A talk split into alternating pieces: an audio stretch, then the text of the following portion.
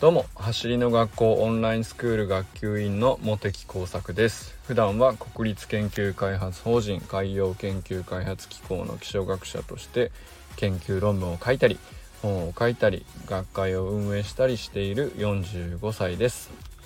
今日は人の挑戦を応援すると自分の失敗に対する恐れが和らぐよねということについてお話しします。本題に入る前にお知らせです。7月19日月曜日20時から第5回目となる藤村大輔和田健一ズーム座談会が開催されます。元読売巨人軍走りの学校アシスタントインストラクターの藤村大輔さんと和田校長がプロ野球レベルにおけるスプリントの未来を参加者と共に考えます。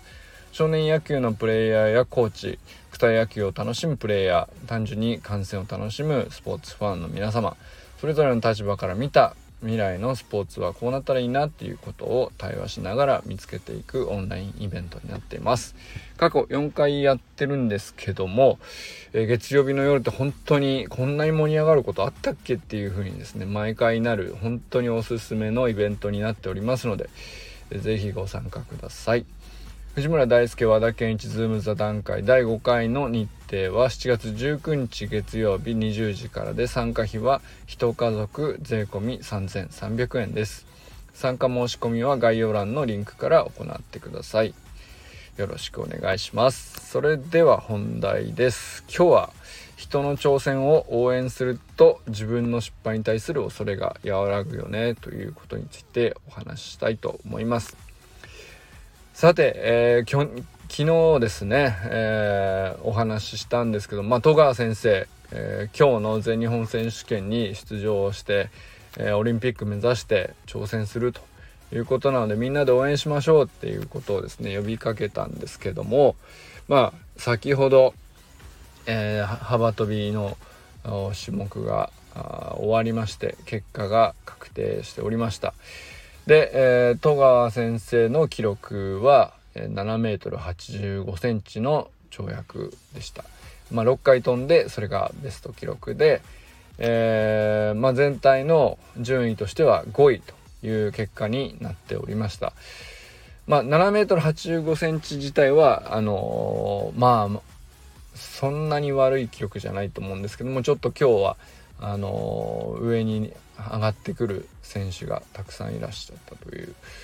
えー、まあ本当に皆さん自己ベストだけで比べたらですねもう戸川君よりも全然格上っていう選手ばっかりがあの出場されててまあそんな中でのあのオリンピックをかけた戦いに、まあ、戸川君が挑戦してたっていうことだったわけなんですけど、えーまあ、先ほどそういう結果になっておりましてちょっとね僕もあのオリンピックにせどどういう選考基準で出場条件とかあの結局どういう風になるのかとか詳しくは分からないので、えー、まあ、挑戦の結果がどういう風に捉えるべきなのかよくは分からないんですけどまあまああの表彰台には初めて僕が見た中では登らなかったということなのでまああの挑戦したけどちょっと残念と思う人も多かったのかなと。まあ僕自身はちょっとあのやっぱりドキドキした中であーっていう気持ちになりましたね。あの今日はファールがやっぱり多かったのでなんか戸川君なりにあのビッグジャンプを狙ってかけてたのかなっていうのもなんかなんとなく素人ながら思ったりしながら見てました。あの記録速報を見てたんですけど。まあそんな感じで、えっと、全くね、あのー、ほんと去年までだったら興味もなかった尻幅跳びというものを始めて、えー、こんなにワクワクドキドキしながら、あのー、戸川君の挑戦をね、えー、応援して1時間見てたんですけど、えー、もう本当にでも改めて、あのー、こんな人の挑戦を応援するって久しぶりにやったんですけど、やっぱいいことだなと思って。変なこと変な感じですけどね。えっとまあなかなかでも本気で人の挑戦を応援心からしたくなることっていうのもあのなかなか思うチャンスがなくて。ここういうの久々に味わったなと思って。でこれは本当にでも本当になんかそう応援させてもらってありがたいなっていうか変な感じですけどね。あそのそんな感情になりました。でね、えー、まあ本当に東京オリンピックだって本当に普通にやられてれば去年行われていてまあその時戸川君が飛んでいたらどういう結果になったかそれもたらればなんで全然わからないですけど、まあ、その時にやっていたらあの出場していてもしてなくても僕は彼のことを知らないのでで走り幅跳びにも全く興味がなかったわけなんで。そうするとね応援することもなかったでしょうし、まあ、彼の挑戦にドキドキしたりとかそういうことすらもなかったと思うんですけどまあ幸か不幸かいろんなことがあって1年を延期されて、まあ、今年走りの学校に彼が入ってきてそして、まあ、そんな中で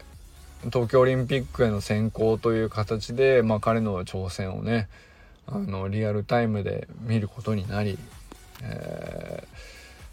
ー、本当ね1センチ2センチでもこう高く飛ぶ遠くへ飛ぶっていうことにかけてる姿をね本当にこんなに応援したくなるもんなんだなっていうちょっと変な不思議な感じなんですけど。でも心から応援してあのファールになったらすごくがっかりしてみたいな本当そういうのって久々にやったんですけどめちゃくちゃいいなと思いました。あのやっぱり僕なんかがこう例えば草野球とか例えば何ていうか単純に健康のためにちょっとスプリントもトレーニングしてみようみたいな感じで。でまあそんな中でも小さい失敗いっぱいあるわけですけどでそのたかだか小さい失敗が怖くってやりたくなくなっちゃったりとかするもんなんですよね。でねその例えば、えー、僕が 50m 走ろうと思ったら、ね、7秒そこそこなわけですけどそれがねもっと良くなってほしいと思ってトレーニング積んでるのにひょっとしたら悪くなるかもしれないと思うと走ること自体やめたくなることなんですよね。で挑戦自体をやめたくなるんですよね。なんか失敗が怖いから。失敗なんか調子悪そうだしタイム出なかったら嫌な気持ちになるからやめてえなみたいな。結構そういうことあるんですけど。でもねなんかそういうのってどうやったら乗り越えられるんですかって割とよくいろんな僕結構続く続いてる方なのであのー、まあ途中で怪我とかで途切れてしまったりとかした時にどうやって続けるんですかみたいなことを僕も聞かれたりするんですけどうんあの、今日の戸川君の挑戦を見ていて僕が感じたのはやっぱり人の挑戦を応援もう一生懸命すると自分の些細な失敗が怖くなくなるなっていう気がしました。うん、まあそれがね僕今日彼を応援してて、えー、見終わった後での実感ですね。うんとまあ彼の結果がね、えー、成功なのか失敗なのかっていうのは彼の中で決めることなんで、えー、後でねまた実際聞いてみたいですけどまあでも試合の中でも失敗でファールになってしまって記録にならないとかそういう小さな失敗もあったりしてまあ彼の中ではそのいろいろな失敗と成功があった試合なんでしょうけれども。でもまあその大舞台でものすごい挑戦をしている人を一生懸命応援するといいことだなと思うのはやっぱりね、えー、僕の日常の些細なしょうもない失敗に対する恐れっていうのはですねすごく何て言うか和らぐというかあもうこの程度だと別に失敗してもいいからどんどんやろうっていう感じにやっぱなれるなと思ってそれがいいそれをおすすめしたいなって今日、えー、見ていて思いました。